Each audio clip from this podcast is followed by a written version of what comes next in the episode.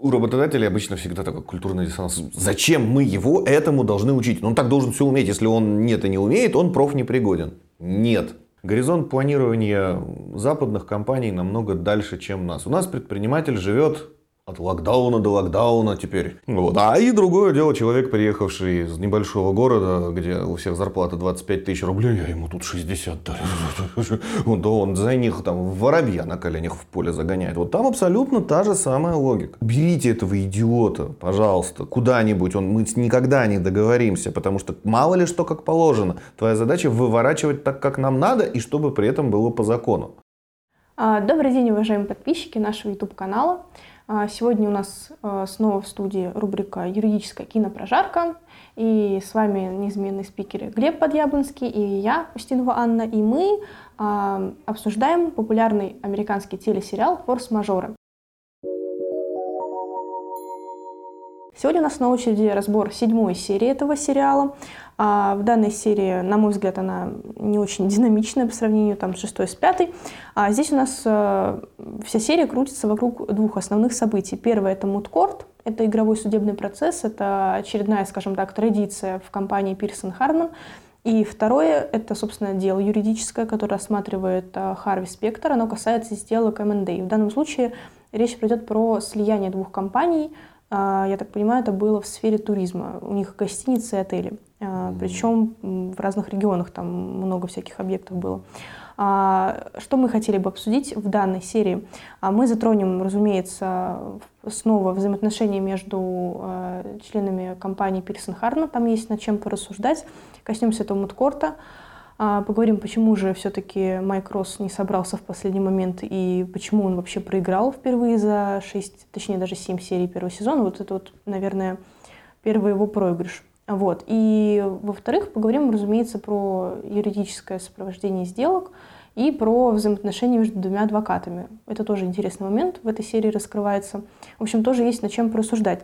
Начнем, наверное, с э, мудкорта, с игрового э, судебного процесса. А, и вообще хорошо, в принципе, что в американских компаниях, это, наверное, не только в сериале, но и в жизни, а, очень много подобных действительно есть традиций. И большая часть из них, ну, точнее, даже, наверное, не большая часть из них, просто это в сериале раскрывается так, касается именно вот как раз-таки молодых а, начинающих а, специалистов. Наверное, не только юристов, но в данном случае именно юристов. У них там уже был первый, первый ужин новичка, и вот мудкорт, и еще там у них куча разных всяких интересных вещей есть. У нас в России, ну, наверное, это только популярно и развито в компаниях, там, я не знаю, большой тройки или большой четверки. Вот как, вы считаете? Ну, и насколько я знаю, вообще, в принципе, такие учебные процессы у нас в компаниях не популярны. То есть у нас вообще в компаниях юридических не очень уделяется время обучению. У нас считают, что учить надо менеджеров по продажам, э, в основном э, всякие коуч-тренинги проводятся и так далее. То есть в это работодатели вкладываться готовы. Ну, потому что для них, нас вообще на самом деле в юридических компаниях э, в России, да, наверное, и не только, э, намного больше ценятся те, кто могут непосредственно привлечь клиента, привлечь деньги в компанию. Э, умение исполнять работу, ну, оно все-таки стоит в глазах работодателя на втором плане. И к тому есть достаточно веские причины. Горизонт планирования западных компаний намного дальше, чем нас. У нас предприниматель живет от локдауна до локдауна теперь. И от кризиса до кризиса, от деноминации до деноминации. В общем и в целом обвинить в этом их тяжело. Поэтому, естественно, он вкладываться хочет в первую очередь и исключительно, в общем-то, в то, что принесет ему непосредственно деньги. А выполнить, ну, как говорится, на репутацию, с репутацией компании у нас предпринимателю выдай не пить. Вот, поэтому предпочитают вкладываться вот в это. И поэтому обучение персонала именно исполнению услуг э, вообще считается неправильным. Э, почему? Ну потому что мы берем грамотного специалиста, он и так должен все уметь. Что значит мы взяли на работу юриста, а он не умеет ходить в суд? Как это так? С точки зрения большинства людей не сведущих, каждый юрист, он умеет ходить в суды, составлять договоры, может быть, я для кого-то открою какое-то новое пространство, в вузах не учат ни составлять договоры, ни соглашения, не учат вести переговоры, там не учат ходить в суд. То есть большая часть выпускников, они понятия не имеют, как вообще в, выглядит наша судебно-правовая система. Но стоп, у нас учили, как ходить в суд, ну, точнее, я скажу так, пытались учить, как составлять документы, ходатайства, иски и претензии, но mm. чаще всего у нас были группы по 30 человек, и это выглядело так. Мы просто брали любое решение суда, составляли из него иск, сдавали на проверку, проверяли только двоих-троих, и как бы на этом все. А судебный процесс, это, ну, это без слез не взглянешь, это больше на прикол похоже. С реальностью-то как совпадало, нет, вот подготовка иска? Сколько давали на подготовку иска? От семинара до семинара неделя где-то. Mm-hmm. Бывало два-три. А вот у нас... Ну да, бывает такое, что прям день в день надо быстро. Да, быстро, сейчас, четко и красиво. Вот. Поэтому у работодателей обычно всегда такой культурный диссонанс. Зачем мы его этому должны учить? Он так должен все уметь. Если он нет и не умеет, он проф непригоден. Нет, это не так. Э, именно понимая это, такие компании, как Пирсон и Хартман, считают нужным вкладываться в персонал. Это вторая традиция в Европе, в Америке, что там людей считают очень важным и ценным ресурсом. Ну, то есть у нас вот, например, целевые стипендии крайне редкие, ну так чтобы, а там это в порядке вещей, то есть там компании рыщут среди талант, выпускник, талантливых выпускников школы проводят различные конкурсы, олимпиады. Причем не только в стране. Они вот у нас в России для программистов, Google, я помню, э, ну сейчас уже в меньшей степени, а вот когда мы были большие друзья до известных событий в 2008 году, это постоянно различные американские фонды э, проводили в самые разнообразные конкурсы с целью выявления ну, наиболее башковитых, талантливых молодых людей. Потому что, э, потому что привлекать их из друг стран второго, третьего мира, это намного интереснее. Потому что, во-первых, это люди, для которых Америка это сияющий град на холме, они мечтают туда попасть, ну, попасть в Google, ну кто об этом не мечтает. Вот. Во-вторых, то есть, то есть однозначно у этих людей наиболее высокая мотивация уже, чем у местных. Ну, что греха таить. Вот я, например, на работу в отдел всегда предпочитаю брать иногородних, потому что москвичи зажравшиеся. Ну, почему? Потому что человек, который, давайте порассуждаем, просто из своего провинциального города нашел в себе силы подняться, оставить друзей, родственников, привычный ему мирок, приехать в другой город – устроиться на работу, пройти одно неудачное собеседование, второе, третье, четвертое, это уже говорит о том, что этот человек очень высоко мотивированный. Ну, как минимум на поиск работы. Во-вторых, ему никто не помогает, ему нечего жрать. А, ему надо платить за съем квартиры. Он настроен на успех. Это, это значит, что работать он будет при той же даже зарплате, работать он будет намного более эффективно. Потому, опять же, ну, не секрет, что зарплаты в Москве выше. И поэтому чисто психологически для него э, вот те деньги, которые мы платим, они не будут считаться чем-то... Для москвича, ну что такое для москвича? Там 60 тысяч рублей. Ну, все вокруг так получили. Вообще маловато. Вот у нас тут регулярно возле ЦУМа останавливают молодых людей, которые показывают, как, сколько-то на них шмоток одет. Вот он смотрит на это, он же таким же хочет быть. Вот. А и другое дело, человек, приехавший из небольшого города, где у всех зарплата 25 тысяч рублей, а ему тут 60 дали. Он, да он за них там воробья на коленях в поле загоняет. Вот там абсолютно та же самая логика. И они это делают, они привлекают. Теперь представьте себе российскую компанию, среднюю какую-то, которая занимается тем, что проводит какие-то конкурсы, а, проводит благотворительные олимпиады с хорошими призами, чтобы найти себе сотрудников. Это в том, мы не говорим, что этого нет, но этого очень-очень мало, а там это нормальная практика. Вложение в сотрудников у нас не считается чем-то правильным, как любой работодатель. За угол очередь загибается желающих устроиться в нашу замечательную компанию. Один ушел, двоих загнали на его место.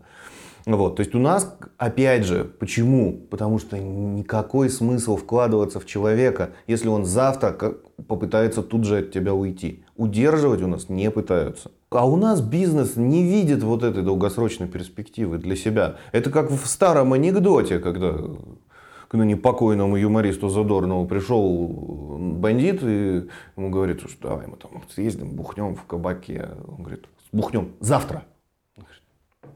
Миша, посмотри на меня, где я и где завтра. Вот так и здесь. То есть там считают правильным, во-первых, ценить сотрудников, это хорошее вложение. И во-вторых, а, их учить одним из способов их обучения, на секундочку, являются вот такие суды. То есть никто, все прекрасно понимают, что, во-первых, судить о человеке, ну вот поставьте себя на место работодателя. Вот взяли юриста, вот, например, меня. Вот я, мне поручили какое-то дело. Я что-то там сижу, пишу в бумажках. Ну, может быть, у меня проверили мое СКВ. Как они узнают, как я себя веду в суде? Я уехал в суд, проиграл вернулся. Ну, естественно, я расскажу, что правосудие куплено. Я дрался как лев и в конце укусил судью за мантию. Ну, как проверить, вот вру я или нет? Может, я там стоял, трех слов связать не мог, вот, пойди проверь. Ну, можно заставить записывать э, на телефон. А здесь, вот на таком учебном суде, акционеры, руководство компании может, так сказать, каждого из своих молодых бойцов э, увидеть, что называется, в деле. Перед ними можно проявить себя. Во-вторых, это, очень, это, это же не просто их обучение, это же еще и смотрины. Если посмотреть, вот обратить внимание, что, как обставлен э, там этот суд, кто играет роль судьи? Владелец компании. Лично она смотрит, как дерется ее молодняк, кого она вырастила, как себя люди ведут. Причем она же смотрит не только на тех, кто ведет процесс, на тех, кто участвует. Она же смотрит еще и на других сотрудников, кого, кто изображает там роль свидетеля и так далее. Как люди держатся, как люди отвечают. Это же тоже очень важно. Второе, и вот, и, и, то есть это процесс-то не, не только обучение людей, это еще и контроль качества их работы. Там сидят акционеры и партнеры, то есть старые адвокаты. Им же тоже нужны помощники. Они выискивают, кого продвигать, кого задвигать, кого уволить надо. Вот. И этот процесс, он невероятно им важен, полезен, потому что они видят, как люди работают. То есть это, э, можно сказать, ну как у нас в основном начальство судит о том, как э, работают сотрудники. Ну, по отчетам, ну, сейчас вот всякие CRM-ки появились и так далее.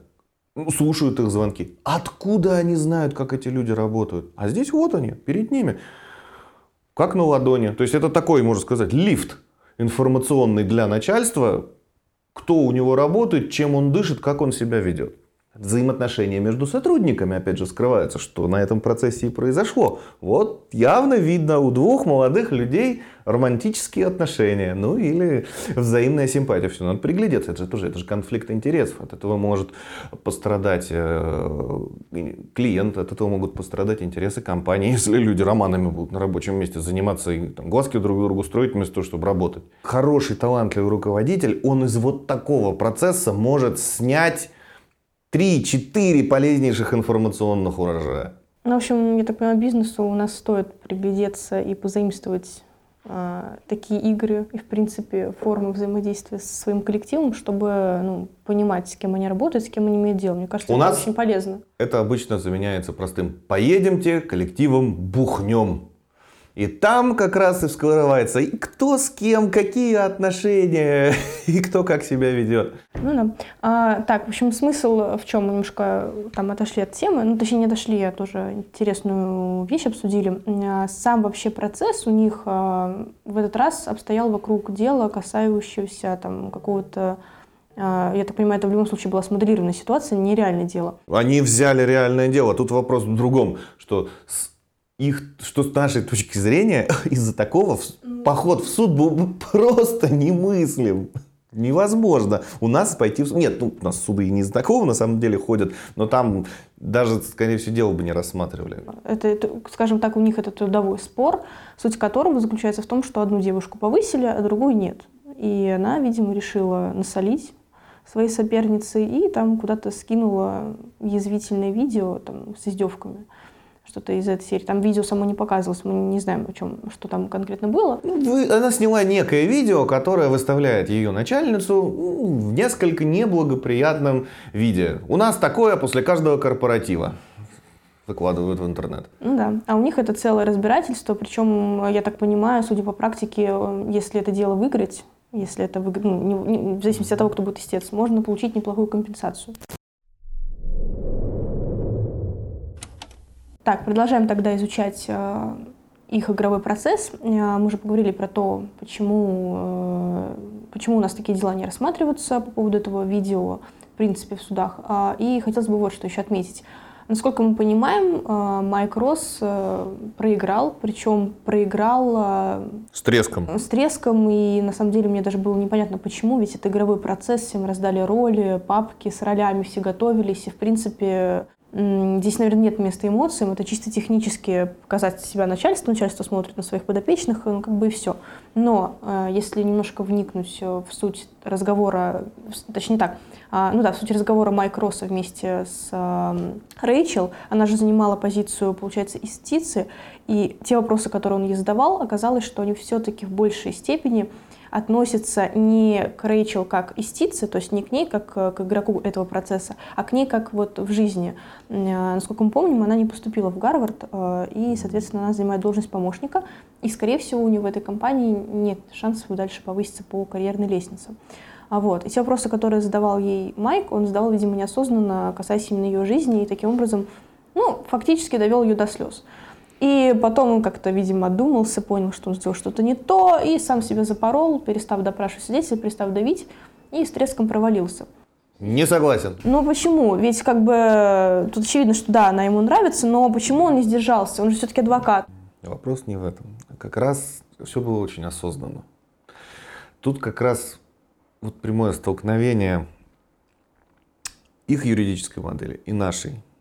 Как мы уже говорили, э, у нас Э, больше смотрят на процедурную часть. Там есть, во-первых, присяжные, и, во-вторых, это произвести впечатление на судью.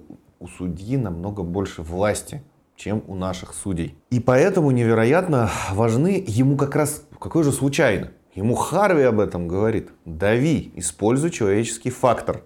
Ему его девушка, с которой у него там романтические отношения начинаются, используй свои сильные человеческие стороны. Харизма. То, что делает все время Харви – ну, в общем и целом, можно же сказать, а можно сказать. Что делает Харви? Он именно говорит, соответствующим образом это обставляя. То есть на него все работает. Его внешность, его костюм, его репутация, которую он старательно поддерживает. Это еще один, кстати, пласт сериала, на который я хотел бы обратить внимание. Там все время идет «давайте заключим сделку», «давайте заключим сделку», «давайте заключим сделку».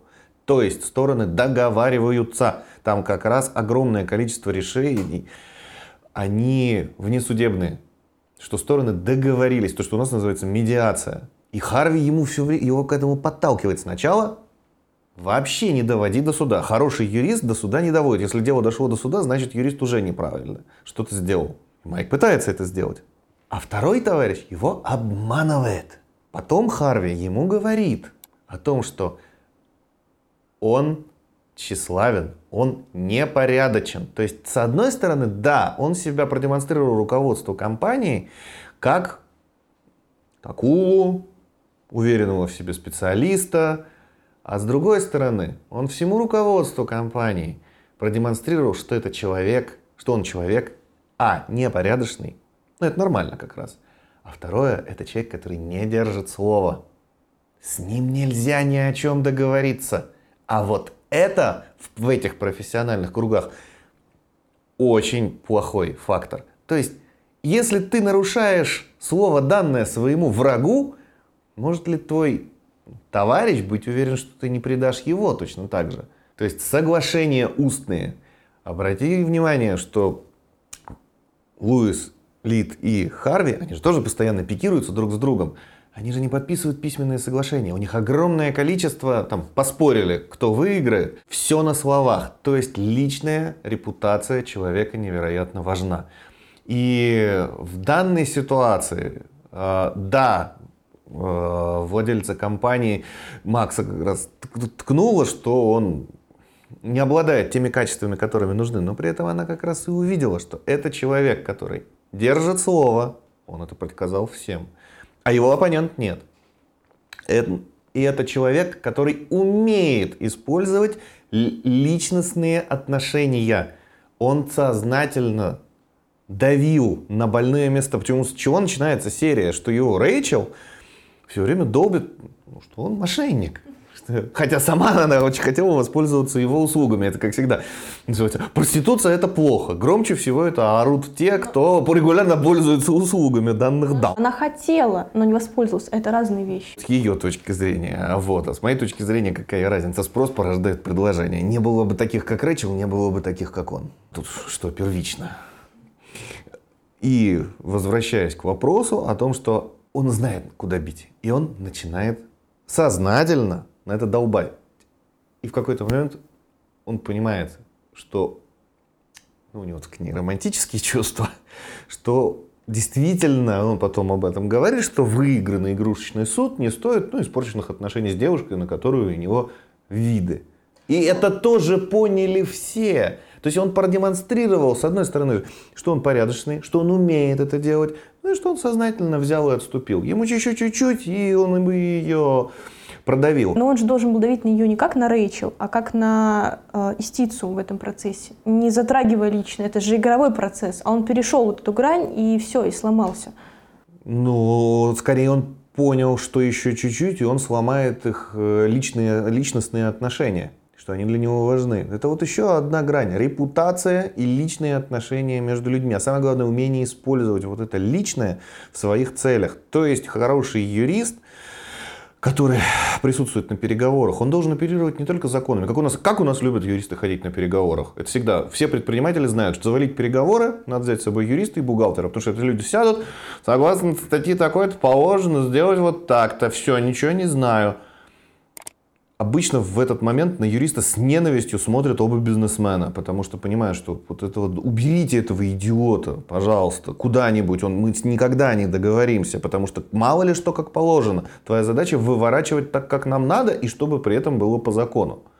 То есть тогда, да, и вот именно эти качества он сейчас и демонстрирует. В отличие от второго, который просто демонстрирует то, что он самовлюбленный урод который, да, хорошо знает процедурную часть, да, умеет использовать чужую личностную слабость э, в своих целях. Но все же понимают, что процесс учебный. Это тоже все понимают. Вот, поэтому это вот второй подобный пласт, в котором э, как раз раскрывается вот дуга характера. И самое главное, повторяюсь, человек показывает, что коллеги могут на него положиться, что это человек, который держит слово. А это невероятно важные качества для юриста. С моей точки зрения, намного более важные, чем э, просто хваткость и умение э, хорошо копаться в бумажках. Да, но я надеюсь, что, в принципе, сама Джессика тоже это понимает, потому что после процесса она ее позвала и сказала, что он слишком мягок и добр, а такие качества не ценятся в этой компании. Ну, слава богу, что не уволила, как бы, но все равно, да. Это, в общем, был его первый проигрыш. Э, вот. А дальше мы уже переходим к рассмотрению дела э, про сделку слияния.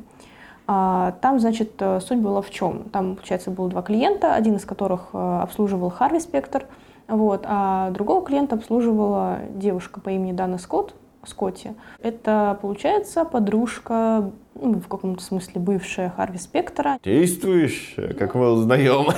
Да, действующая. Она вместе с ним училась в Гарварде, и, соответственно, она представляет э, интересы второй стороны в этой сделке э, Харви. Э, сразу предупреждает клиента о том, что в каком, ну, часть своих правительских обязанностей он потеряет, потому что придет слияние. Он не сможет там, влиять на решение или там, какие-то свои идеи внедрять. Ему их надо будет согласовывать. То есть что такое слияние? Слияние – это когда две равные фирмы сливают свой капитал в один, и, пар... и их главы и владельцы становятся равноправными партнерами. То есть они обязаны согласовывать друг с другом все действия. Поглощение – это когда одна компания полностью поглощает другую, получает там контрольный пакет акций, и главным остается только один из партнеров. Вот речь идет о слиянии.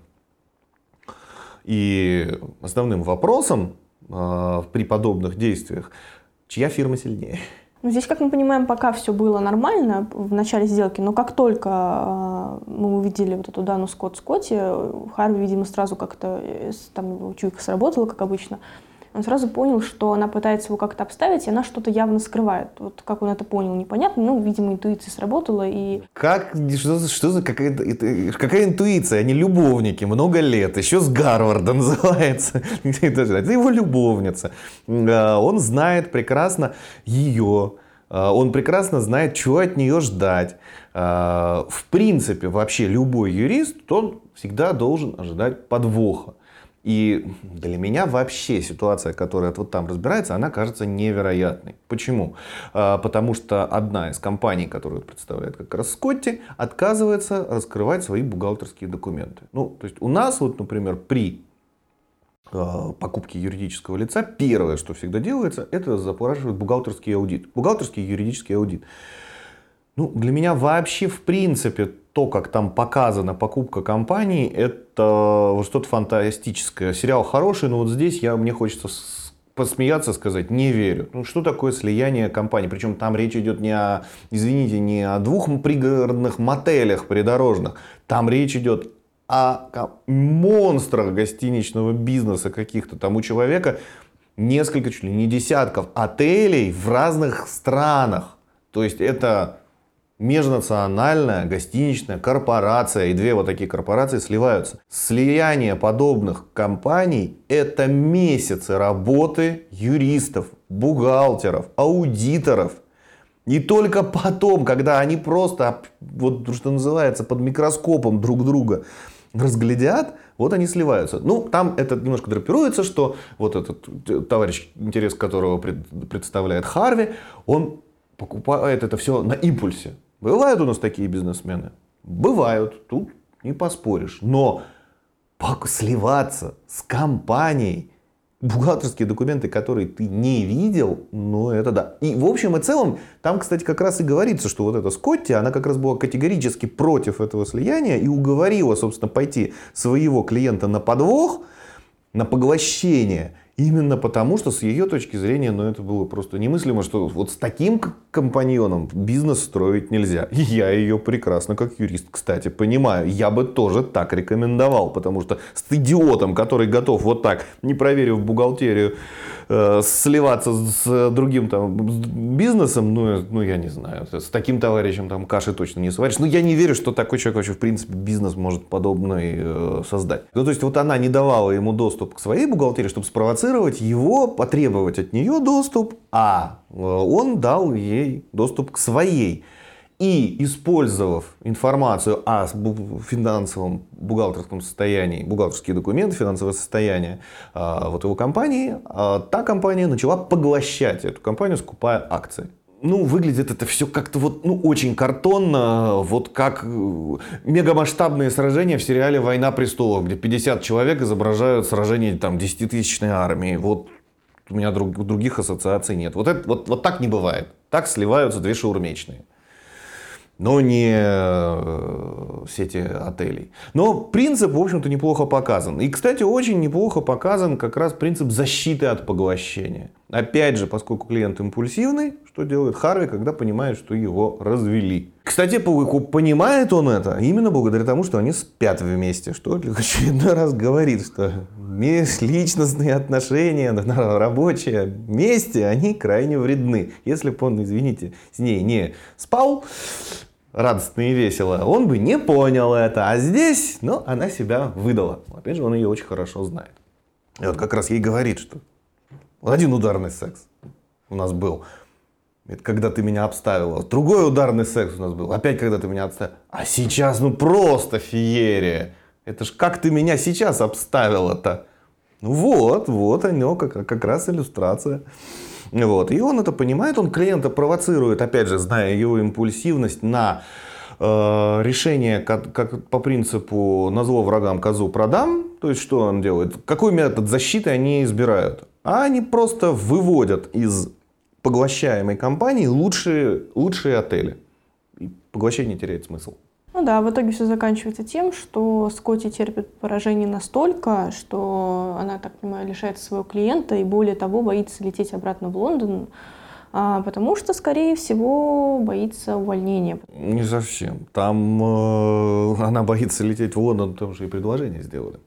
И как бы она-то мечтает, чтобы предложение сделал Харви, но выходит замуж за другого, потому что от Харви она этого дождаться не может. Тут вопрос-то в другом. То есть самое главное, что Харви не стал додавливать. В итоге юристы смогли примирить своих клиентов.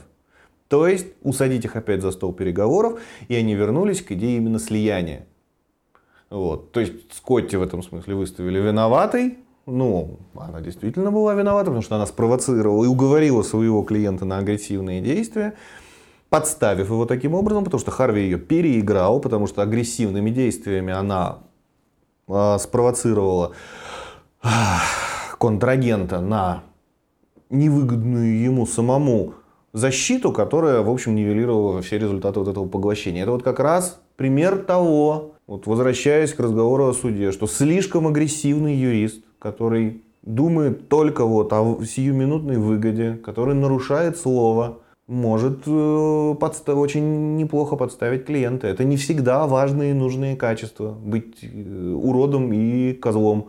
В общем и целом, опять же, немного отвлекаясь, вот современные психологи знают, что среди современной там, молодежи бытует такое представление, что вот если начнется постапокалипсис, надо немедленно всех убивать, у всех все отбирать, и вот тогда ты будешь лучшим выживальщиком в мире. Нет, это в корне неверно, потому что реальная история и буквально недавняя, вот был у нас такой в бывшей Югославии город, Сараева, там была двухлетняя осада. И вот люди просто выживали, вот действительно, как в постапокалипсисе все как это показывают. И практика показала, что выживают лучше всего как раз люди, которые себя ведут по-людски. Нет, которые жестко отстаивают свои интересы. Но если всех подставлять, всех подозревать, у всех все отбирать, рано или поздно, нормальные люди, которых большинство, соберутся и открутят тебе голову. Как у нас откручивают, в общем-то, бандитам. Ну, потому что рано или поздно выживают только те бандиты, которые все-таки блюдут ну, некий морально-этический кодекс. Из них потом получаются правители. Вот. Так и здесь, вот, собственно говоря, на рынке остаются, выбира... конечно, вылетают самые мягкотелые, слабые, добрые, хорошие. Ну, это качество более присущие, наверное, служителям там, культа или э, там, представителям каких-нибудь благотворительных фондов, там, к матери Терезе, но и слишком агрессивные, слишком наглые, слишком отмороженные тоже отрезаются. То есть вот золотая середина. Вот. И что, собственно говоря, мы и увидели. Проигрыш. То есть мы увидели формирование вот, личинку этих молодых юристов. И что Майк, по сути, проиграв свой учебный процесс, он всем остальным показал, что он как раз договороспособен. А видим, и дальше мы видим развитие, что вот эта жесткая, очень жесткая тетенька своей чрезмерной подозрительностью, своей чрезмерной жесткостью, своей чрезмерной, ну, по сути, непорядочностью, а она своего клиента спровоцировала на непорядочные действия, на нарушение договоренностей, она из-за этого проиграла. Ну, можно сказать, такая вот мораль. Ну да, но, кстати, надо сказать, что Харви любые межличностные отношения в сериале, которые будут, и любые знакомства, а, неважно, там, судью он знает, или это адвокат, или еще кто-то, ну, всегда практически играют ему на руку. Так как раз об этом речь Харви говорит, Майкл Россон. Ну чему учит-то? Используй личностные отношения. И Росс понял, что это работает. Он взял эту Рэйчел и в общем и целом он просто пожалел. Причем пожалел не оппонента, а пожалел свою коллегу. Как давил он на свою коллегу, так и пожалел он свою коллегу. А так Майк увидел, это работает. Я бы сказал, что это на самом деле, вот в реальном мире, это главные аспекты в профессии юриста. Знание законов, оно вторично, потому что а, это базовый уровень, которым должен владеть любой профессионал. Но если вы еще и умеете вот в это, ну, вам открываются такие горизонты, как бракоразводные процессы, медиация, переговоры между крупными контрагентами. Да, это интересно. Ну, в целом мы все затронули, что посчитали нужным. А, так что будем ждать вашу обратную связь под этим видео. Обязательно пишите комментарии, оставляйте лайки. А, может быть, мы что-то не рассмотрели. Или, например, там что-то не обсудили, что вы считаете важным и нужным. А, ну, а в принципе, на сегодня все. Спасибо за внимание и до новых встреч.